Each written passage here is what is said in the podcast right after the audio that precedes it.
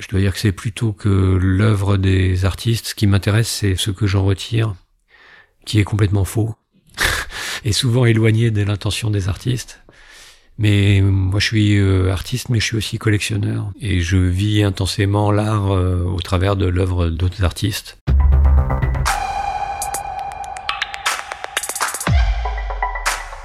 Bienvenue dans L'amour de l'art, le nouveau podcast de la galerie Perrotin. Ici, des artistes nous parlent d'autres artistes. Musique, littérature, cinéma, art visuel, théâtre. Il ou elle nous partage, de manière très personnelle, leur regard sur ces œuvres qui les fascinent. Car l'art appartient à tout le monde, nous en sommes convaincus. Comme l'a si bien écrit Pierre Bourdieu dans L'amour de l'art, la culture n'est pas un privilège de nature. Il suffirait que tous possèdent les moyens d'en prendre possession pour qu'elle appartienne à tous. L'artiste Xavier Veillant produit depuis son atelier parisien des projets pour le monde entier. Du musée du Louvre à l'Agora olympique de Tokyo, du pavillon français de la Biennale de Venise au château de Versailles. Pour l'amour de l'art, il a choisi de nous parler de l'artiste multimédia Angelica Messiti. Bonne écoute. J'étais pas vraiment en contact de l'art étant enfant. Le premier contact, en fait, pour moi, avec euh, l'art visuel, c'était les cours du mercredi euh, de l'école des beaux-arts euh, de Rouen. Et euh, j'y allais tout seul à pied. Et donc c'était un moment de liberté où j'expérimentais la ville, etc. Et c'était un éveil à des formes artistiques euh, assez primaires. Mais ça m'a mis sur le chemin et euh, après ça j'étais intéressé autant par le dessin des voitures dans la rue que par les bâtiments, que par les gens et le lien qu'il y avait entre tout ça.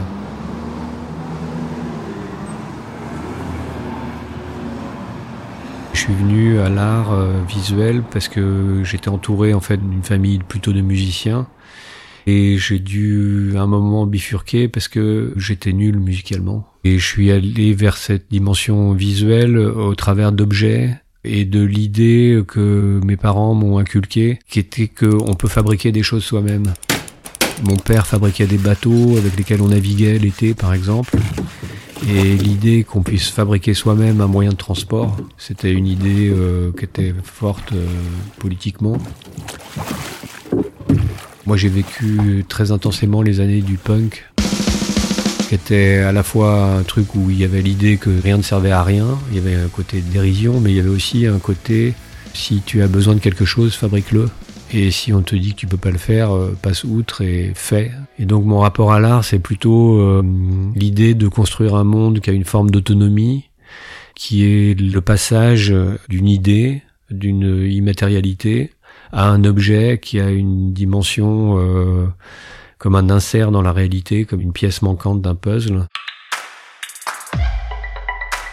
La rencontre avec le travail d'Angelica, c'était d'abord, je crois, au Palais de Tokyo mais je dois dire que c'est pas ce premier souvenir qui est le plus euh, vif. C'est la vraie rencontre, c'était son installation à la Biennale de Venise en 2019. Un dispositif très simple avec euh, plusieurs écrans, mais la caractéristique était que le public était dans un espace euh, aménagé pour que il se voit en regardant le film. C'est-à-dire que c'est comme un cercle central, un petit peu à la manière d'un cirque, qui était bordé de banquettes euh, arrondies, mais les gens étaient tournés vers l'intérieur. Et donc ils voyaient à la fois ce film euh, qui est assez particulier et euh, en même temps le dispositif opérait comme une mise en avant du public regardant. Et c'était ça qui m'avait intéressé le plus. Après ça j'ai rencontré Angelica et on a discuté un petit peu d'avoir fait la biennale chacun et d'être passé par la difficulté de monter un projet euh, à Venise, mais qui est toujours euh, très récompensé par le côté exceptionnel de cet événement.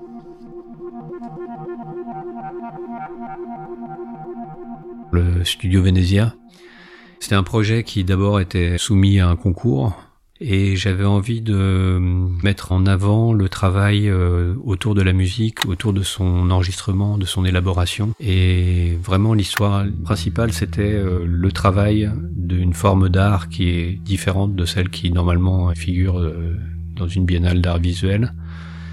Et l'idée était d'ouvrir en fait un studio qui normalement est typiquement un lieu confiné et fermé de l'ouvrir au public. On rencontre en fait des musiciens en train de travailler.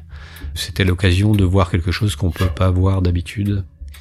Et la réaction des musiciens qui m'ont fait le plaisir de répondre à l'invitation euh, était très étonnante parce que souvent ils étaient déstabilisés et après ces moments d'instabilité, ils prenaient possession du lieu comme d'un outil qui a toutes les fonctionnalités d'un très bon studio au niveau acoustique, mais dont la porte est ouverte sur l'extérieur.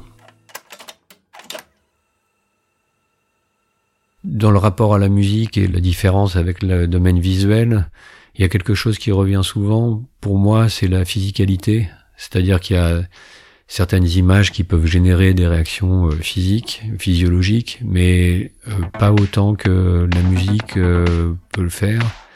On ne sait pas très bien ce qui se passe quand on entend de la musique.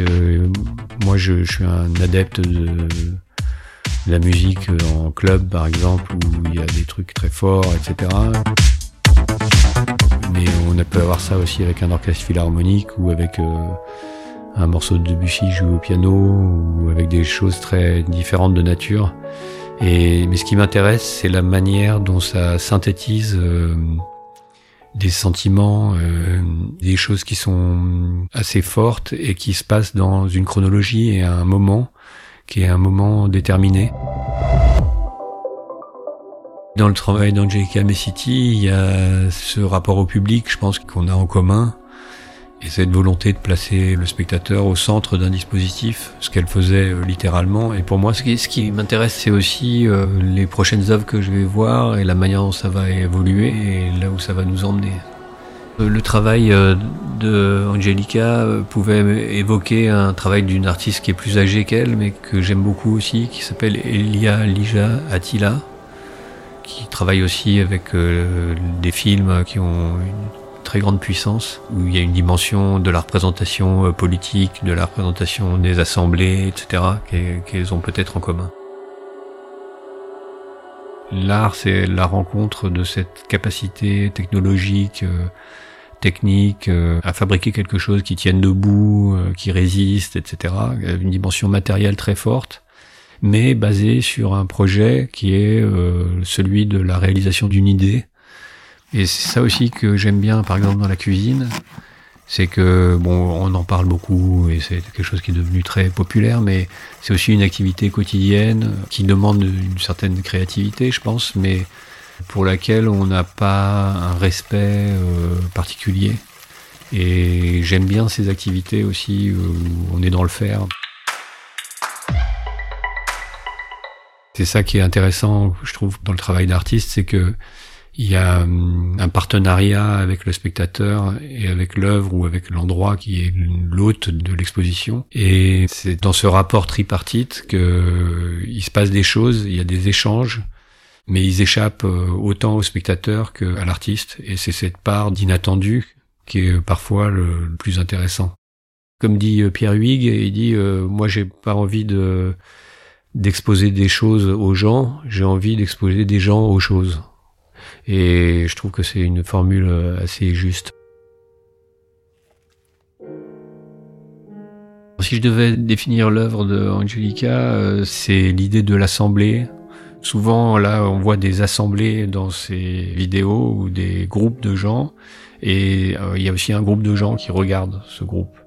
Et ce regard mutuel, même s'il est sens unique, le flux entre l'œuvre et les regardeurs est le plus important. Je pense qu'on peut catégoriser les travaux des gens par euh, cette place euh, du spectateur ou cette importance du regard ou la subjectivité du regard par exemple. Il y a une sorte de chose mystérieuse qui fait que on est un peu dans une position de laborantin ou de scientifique quand on fait de l'art et on fait de la recherche en fait. Mais parfois, on peut aussi rencontrer un public euh, très important. Je m'intéresse beaucoup à la dimension pop et à la dimension de diffusion de l'œuvre, mais je m'intéresse aussi à la qualité d'une expérience ou d'un moment. Et ça, c'est pas lié au quantitatif, en fait. Par exemple, je suis convaincu qu'une œuvre a plus de valeur si elle est vue mais je suis pas sûr qu'elle ait plus de valeur si elle est plus vue. C'est un peu, c'est une nuance un peu difficile à cerner, mais euh, c'est-à-dire que le quantitatif n'entre en jeu qu'à partir d'une certaine ambition ou d'un certain projet.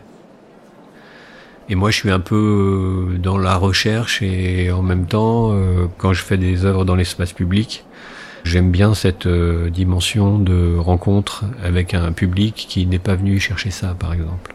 Dans l'art contemporain et dans l'art en général, le vecteur le plus important, c'est le désir. Et en tant qu'artiste, on crée des propositions qui créent ce désir et cet échange. Nous espérons que vous avez apprécié cette traversée de l'œuvre d'Angelica Messiti par Xavier Veillant. N'hésitez pas à vous abonner à notre chaîne de podcast et à nous suivre sur les réseaux sociaux à Galerie Perrotin pour ne rien manquer de nos prochains épisodes et actualités. À très bientôt en compagnie d'autres artistes pour l'amour de l'art.